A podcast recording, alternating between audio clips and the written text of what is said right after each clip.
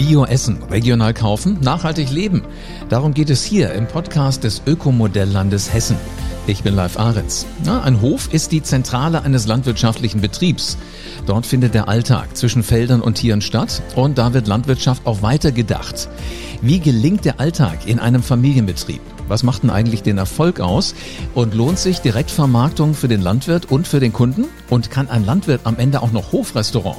Auf diese Fragen hörst du hier die Antworten. Alexander Wurps vom Obst- und Gemüsehof Wurps in Hanau ist heute hier im Podcast. Er betreibt einen Familienbetrieb und hat seinen Obstanbau auf Bio umgestellt. Die Streuobstwiesen werden von Rindern beweidet und vermarktet wird direkt ab Hof und außerdem ist er auch noch Gastronom. Spannendes Profil. Hallo Alexander. Hallo. Alexander, was, was machst denn du eigentlich genau auf deinem Betrieb und wie genau bist du dazu gekommen, dass du so einen Hof führst? Ähm, ja, das ist Familienbetrieb, äh, das heißt, da wächst man rein. Mhm. Und ja, von Anfang an wollte ich das nicht unbedingt. Also wie ich mal klein war, wollte ich mal Förster werden. Und, ähm, aber mit der Zeit, äh, wenn man so lange damit äh, drinsteckt, äh, kann man irgendwann nicht anders. Und fängt an hier zu arbeiten und dann entwickelt sich es von allein. Ist wahrscheinlich auch so eigentlich so ganz nebenbei, ne? wenn Mama und Papa irgendwas machen tagtäglich und man ist dann mal so dabei und guckt denen auf die Finger und denkt sich, würde ich auch gerne mal ausprobieren. Ist, ist das so das, was passiert ist, als du noch klein warst? Ja, so in der Richtung. Ja, also ähm, wie meine Eltern den äh, Hof noch ganz alleine geführt haben, war, waren die Aufgaben meiner Eltern mehr im Büro. Und ähm, erst mit den, äh, mit mir, mit meinen Geschwistern ähm, hat sich das dann so verteilt, dass wir ähm, quasi alle alles machen müssen und ich mich mehr auf die Landwirtschaft tatsächlich auch konzentrieren kann, was was meine Leidenschaft ist. Das heißt, äh, alles was draußen wächst äh, bis zur Hallentür ist quasi ist mein äh, Metier. Okay, wollte nämlich gerade nachfragen. Also du hast gerade gesagt, Eltern sind eigentlich eher die, die im Büro so sitzen. Ähm, und du und deine Geschwister, wie viel von den Geschwistern gibt's denn? Ich habe noch zwei weitere Geschwister, die äh, beide jetzt mit im Betrieb sind. Okay, sag mal, wie sieht die Aufteilung aus? Also du bist derjenige, der für draußen äh, zuständig ist bis zur bis zur Tür. Genau. Also nicht ganz äh, so strikt kann man das nicht äh, trennen. Ähm, mhm. Ähm, aber im Prinzip ist es so, dass ich den, äh, die Ausbildung zum äh, Obstbauer damals gemacht habe, also meine Gärtnermeisterprüfung und habe äh, dann den Teil übernommen. Ein paar Jahre später äh, war meine Schwester mit ihrem BWL-Studium fertig, ist hier eingestiegen ähm, und dann haben wir noch eine, äh, Hofcafé aufgemacht, was mittlerweile ein äh, Hofrestaurant geworden ist. Und letzten Herbst äh, hat mein Bruder dann seine Ausbildung zum Großhandelskaufmann abgeschlossen, auch mit eingestiegen und macht jetzt quasi den äh, internen Bereich, das heißt äh, ein Teil von der äh, Produktion von Suppen, Soßen, Marmeladen und die äh, Koordination, dass alles auch termingerecht beim Kunden ankommt. Und eure Eltern sind auch noch mit dabei oder ist das jetzt alles auf den Schultern von euch drei Geschwistern? Nee, meine Eltern sind noch mit dabei. Äh, meine Mama ist quasi die gute Seele im Büro, die sich äh, um den Großteil vom Papierkram kümmert. Mhm. Und äh, mein äh, Vater, der äh, äh, springt quasi auf allen Baustellen rum und aber sein sein großes Steckenpferd ist quasi dieses Suppenkochen selber, ja, also er kocht wahnsinnig gerne und deswegen hat er das äh, vor, ich weiß nicht, 15 Jahren mal angefangen und äh, dass wir quasi äh, Suppen, äh, Soßen konservieren, immer aus eigenem Gemüse und das halt dann auch weiter vermarkten über verschiedene äh, Vertriebswege. Wie muss ich mir das vorstellen? Das klingt alles so total logisch, wenn du das jetzt so erzählst. Also da ist die Schwester da, die BWL gemacht hat, der Bruder, der Großhandelskaufmann ist, du bist derjenige, der fürs Obst zuständig ist. Papa macht, macht die Suppen, Mama äh, macht das Papier, weil da sonst wahrscheinlich keiner so furchtbar äh, herzensmäßig dran hängt. Habt ihr da mal da gesessen, habt euch überlegt, was machst du, was machst du, was machst du? Oder kam das irgendwie so im Laufe der Jahre? Nee, das, das kam ganz äh, von alleine. Also wir, keiner von uns wurde je irgendwie äh, in eine Richtung getrieben, ähm, sondern das war äh, schon immer so, dass wie ich klein war, habe ich nur mit kleinen Sikotraktoren gespielt und mit dem Trettraktor draußen äh, und da konnte mich auch keiner von abbringen. und äh, mein Bruder war da äh, nie so in die Richtung. Also der, der will auch heute noch nicht unbedingt Traktor fahren. und äh, deswegen, das hat sich bei jedem von ganz alleine entwickelt, äh, in welche Richtung er geht. Und man muss dann im Betrieb gucken, äh, wenn einer mitarbeiten will, äh, was kann man, in welche Richtung kann es weitergehen, mhm. was ist sein Aufgabenbereich, wo fühlt er sich am meisten wohl und muss gucken, dass dann ähm, das in die Richtung gelenkt wird über die Jahre. Aber ist ja faszinierend, oder, dass das wirklich so funktioniert, dass da einer da ist, nämlich du, Alexander, der immer Lust hat auf äh, schon das Treckerfahren als kleiner Junge oder das Spielen damit, ein anderer sagt, nee, ist gar nicht so meins, weil man braucht ja nachher alles. Sag mal, welche Chancen und welche Herausforderungen bringt denn so ein familiengeführter Betrieb aus deiner Erfahrung jetzt mit sich? Ja, also Chancen äh, sind auf jeden Fall äh, ganz viele da, weil ein, ein Familien, äh, also jemand, der in seinem eigenen Betrieb arbeitet, arbeitet äh, meiner Meinung nach immer äh, mit mehr Herzblut als ein Angestellter. Das heißt, äh, umso mehr Familienmitglieder äh, dabei sind, umso sicherer kann man sich sein, dass wenn was angepackt wird, äh, dass das auch äh, nachher läuft. Mhm. Und hat aber natürlich auch äh, Konfliktpotenzial. Also es ist nicht immer alles Friede, Freude, Eierkuchen, sondern äh, wenn so viele Leute mit im Betrieb sind, gibt es natürlich auch Diskussionen. Ähm, und die muss man halt äh, zu Ende diskutieren ähm, und dann einen gemeinsamen Nenner finden. Und wenn sie fertig diskutiert sind, isst man dann eine leckere Suppe und stößt wieder darauf an, dass alles gut ist. Ja, genau. Sag mal, wann, wann habt ihr euch entschieden, äh, mit, mit eurem Hof auf Bio umzustellen? Ähm, das war quasi ähm, die Idee äh, von mir und meiner äh, Lebenspartnerin, die wir haben vor sechs Jahren, ja, vor sechs Jahren haben wir angefangen, haben gesagt, ja, wir ein reiner Obst- und Gemüsebaubetrieb, äh, wir wollen mehr haben. Und haben dann angefangen mit ein paar Schafen und äh, einer Streuobstwiese. Und dann hat sich das so entwickelt. Und da ich das gerne in Bio machen wollte, ähm, war dann äh, die Anregung von meinem Vater, ja, dann mach doch einfach das in deinem eigenen Betrieb, dann ist das, äh, kann man das äh, gut trennen. Und ähm, du kannst das quasi ausprobieren und äh, siehst dann auch direkt, was ob es ein Erfolg ist oder nicht.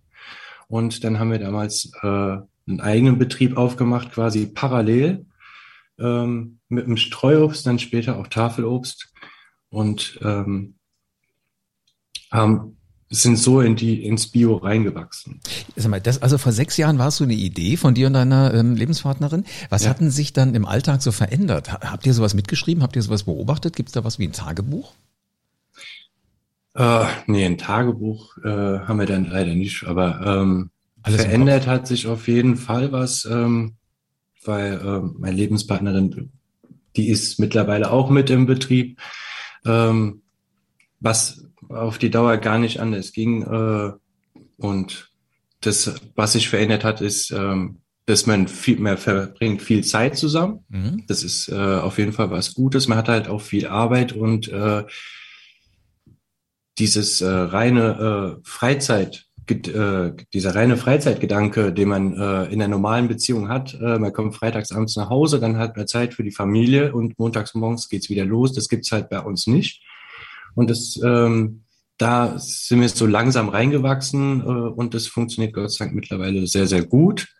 Äh, auch mit, der, mit meiner Kleinen, äh, die ist halt auch immer mit auf dem Hof und ähm, man sieht sich, denke ich, viel öfters als andere Familien, aber dieses intensive Familien äh, Zusammensein, Familienleben. Zusammensein, ja. Ähm, wo man jetzt sagt, okay, jetzt ist Familie und dann fängt Arbeit an, das gibt's halt bei uns nicht. Also es läuft alles so ineinander, das ist ja echt schön, genau. oder? Also das, das, wenn wenn wenn das Leben, das ist, ich habe mal gehört, äh, wenn du das gefunden hast, was dir Spaß macht, musst du nie wieder arbeiten. Das klingt so, als wäre das bei euch so.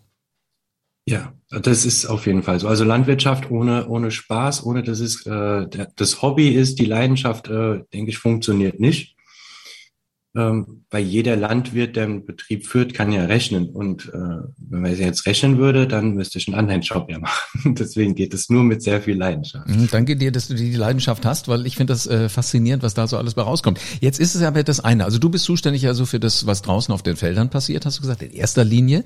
Ähm, welche Vorteile hat denn für, für euch als Hof die Direktvermarktung? Die Direktvermarktung ähm, hat super viele Vorteile. Ähm, also man muss, äh, man kann genau sehen, äh, was der Kunde will und kann seinen Anbau äh, in die Richtung äh, auch lenken. Man kann ganz viele Sachen ausprobieren, die ich, wenn ich jetzt an Großhandel oder so liefern würde, nie ausprobieren könnte, mhm. ähm, weil man Sachen im ganz Kleinen ausprobieren kann und sagt dann ja, okay, ich habe halt jetzt nur mal für zwei Wochen die Sorte Möhren. Äh, und dann finden das die Kunden im Hofladen total toll, mal eine Abwechslung zu haben. Aber wenn ich an Großhandel liefern würde, was soll ich mit dieser kleinen Charge Möhren? Ähm, die könnten das nirgendwo unterbringen, ich könnte es nirgendwo verkaufen. Ich müsste es dann nachher selber essen. Und, ja, Was sicherlich das, nicht das äh, Ungesündeste wäre. Aber sag mal, wenn du schon gerade sagst, die Verbraucherinnen und Verbraucher, die dann so in den Hofladen kommen, ähm, wie nehmen die das wahr? Welchen, welchen Vorteil sehen die da drin? Ich denke, der große Vorteil für den Verbraucher ist, dass er hier, ähm, unser Hof ist ja relativ arrondiert, die Flächen außenrum. Das heißt, äh, die können genau sehen, wo es wächst, die können dabei zugucken, wie es geerntet wird und äh, nachher das Produkt im Hofladen bei uns kaufen und äh, das in Rohware in verarbeiteter Form äh, oder schon äh, warm und gekocht im, im Restaurant. Und das sind halt Vorteile, äh, die gibt's sonst, glaube ich, selten. Und in anderen Branchen schon mal gleich gar nicht. Da hast du recht. Also in einem Restaurant vermute ich immer, gibt es irgendwo einen Kühlschrank. Bei euch gibt es direkt die Felder so rund um den Hof rum. Ähm, Restaurant ist ein gutes Stichwort, was du sagst. Inwiefern ähm, habt ihr denn eure Produkte alle in dem Restaurant oder, oder wählt ihr da auch aus? Gibt es dann regional Dinge, die ihr nicht verkauft oder ist das mischt sich das auch alles so? Ähm, ja, das, das wird gemischt, aber ich sag äh, alles, was äh, bei uns auf den Feldern wächst, also wenn es einen Salatteller im Restaurant gibt äh, und äh, es ist äh, bei uns Saison, dann ist der Salat natürlich von uns. Und äh, wenn wir gerade einen Schlachttermin bei uns in Highland drinnen haben, äh, dann äh, gibt's dann auch Rinderbraten oder Gulasch mhm. oder sowas äh, im Restaurant zu kaufen und dann steht es auch dabei. Ich, ich finde das faszinierend. Also als ich klein war, haben wir mal Ferien auf dem Bauernhof gemacht, weil ich wollte das mal sehen. Ich wollte mal wissen, wie das geht und ich wollte auch da schlafen, wo die Kühe schlafen und das ging irgendwie anders, nicht so als als Stadtjunge. Und äh, so so das mal alles mitzukriegen und zu wissen, das ist jetzt wirklich hier groß geworden und äh, ist hier gewachsen, finde ich faszinierend, ganz toll. Sag mal, wie habt ihr denn begonnen, ähm, Kunden zu gewinnen? Also so so ganz normale Menschen, die sagen, eigentlich habe ich einen Supermarkt um die Ecke. Wie habt ihr es geschafft, dass die auch zu euch in den Hofladen kommen? Ja, der Hofladen hat jetzt dieses Jahr, ich glaube, 30-jähriges Jubiläum. Ja, ich glaube, mhm. 30-jähriges. Ähm, das heißt, es war äh, noch eine ganz andere Zeit. Damals äh, äh, weiß ich noch, wie wir klein waren, haben wir mal Handzettel in die Hand gedrückt bekommen und dann durften wir die einschmeißen, äh, wenn irgendwie äh, mal wieder Erdbeersaison war oder so. Äh, ansonsten Zeitungswerbung war viele, viele Jahre äh, ganz, ganz wichtig für uns.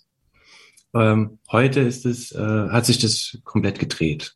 Ja, also heute ist ähm, Facebook, Instagram äh, wichtige Publikationsmedien und äh, ich glaube, das Wichtigste ist Mund-zu-Mund-Propaganda. Ja, mhm. das ist also, dass jeder sagt, hör mal, das ist äh, lecker da, was es bei denen gibt, äh, geh doch auch mal hin. Und dann kommen ja. wahrscheinlich auch immer mehr. Wobei, wie stelle ich mir das vor? War Klein Alexander damals dann mit seinem äh, kleinen Traktor unterwegs und hat immer in die Briefkästen was reingeworfen? Hattest du Spaß, durftest fahren und konntest auch noch was Gutes tun?